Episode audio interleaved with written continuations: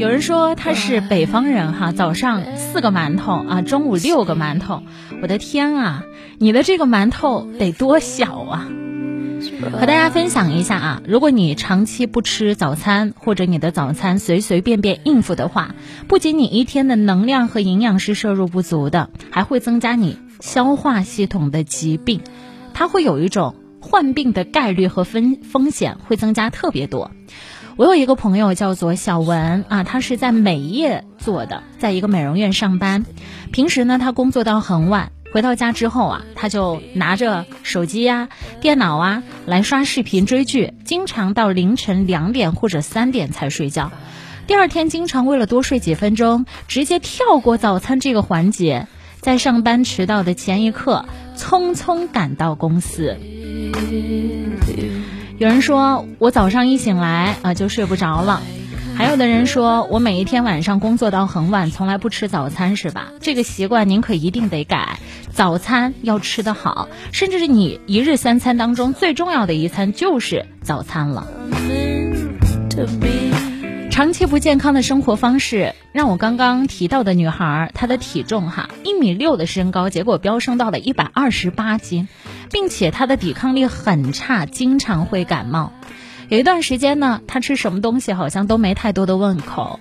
进食之后，小肚子就开始疼了。去医院检查才发现得了胃溃疡。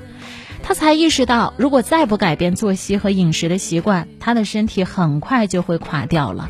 你看，每当去到医院的时候，我们才会知道一个人的健康有多么重要。所以，有的时候想不开了，或者是一天不愿意再对自己的身体多多照顾一点了。有一个地方啊，你去了之后，你会重新打起精神来的。这个地方就是医院。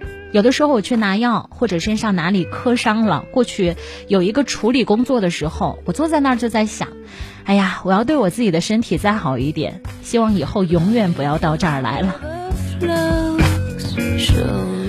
后来呢，我的这个女性朋友就开始改变了。她决定用早起倒逼自己早睡，每天定一个闹钟啊，我七点钟起床，给自己做一份非常健康的早餐。有的时候会蒸玉米呀，煮鸡蛋呐，喝牛奶呀，吃面包啊。有的时候是一碗热气腾腾的小米粥，再配上一个煎蛋。短短三个月的时间，他下降了五斤的体重，但是体质变好了。你可以看得出来，他的脸色非常的红润，整个人精神焕发的状态。不要再为自己的懒惰找借口了，好吗？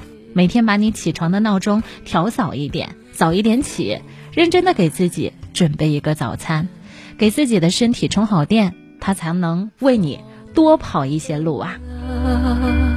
有的人问说：“哎，你直播间的视频是不是和广播会有延迟？”是的，这个延迟的时间大概在二十五秒。为了保证大家的收听的状态，哈，我们一般会有一个延迟。谢谢大家的支持。今天晚上参与到节目的方法有两种。第一种，您可以在开车的时候来锁定一下我们的调频 FM 幺零零点八东莞综合广播。那你第二种方法哈，您可以在视频里来和我面对面。您可以在在抖音里来搜索主持人安琪，主持人安琪，安呢是平安的安，琪是王字旁一个其中的琪，感谢各位的支持。